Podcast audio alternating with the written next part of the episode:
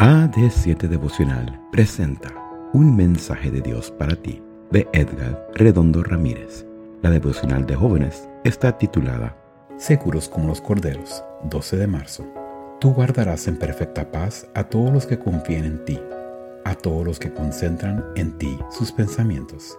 Isaías 26:3. El pecado constituye la peor de las enfermedades humanas.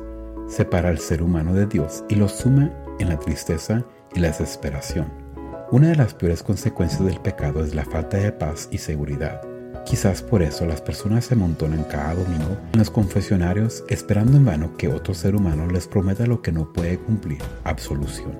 Hace algún tiempo leí que los investigadores de una prestigiosa universidad de la costa este de los Estados Unidos estaban estudiando el sistema nervioso central.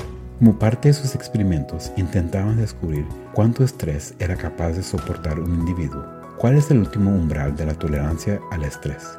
¿Cuánta presión podemos soportar sin quebrantarnos?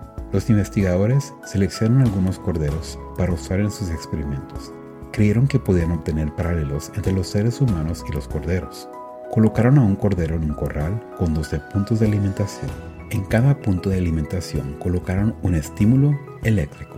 Cuando el cordero se acercó para comer el primer punto, los investigadores le administraron una descarga eléctrica. No intentes esto en casa, cuida a los animales. El pobre cordero retrocedió y salió corriendo. Los investigadores entonces notaron algo interesante. El cordero nunca regresó al primer punto de alimentación.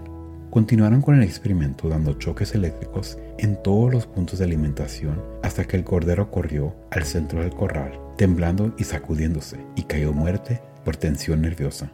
La carga de ansiedad era demasiada. Los niveles de tensión eran demasiado altos, el peso era mucho.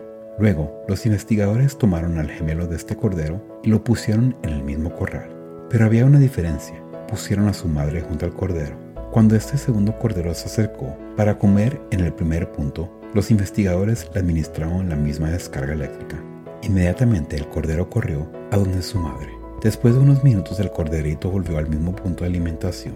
Los investigadores nuevamente le dieron una descarga eléctrica, pero el cordero no retrocedió. Miró a su madre y siguió comiendo. Qué gran lección.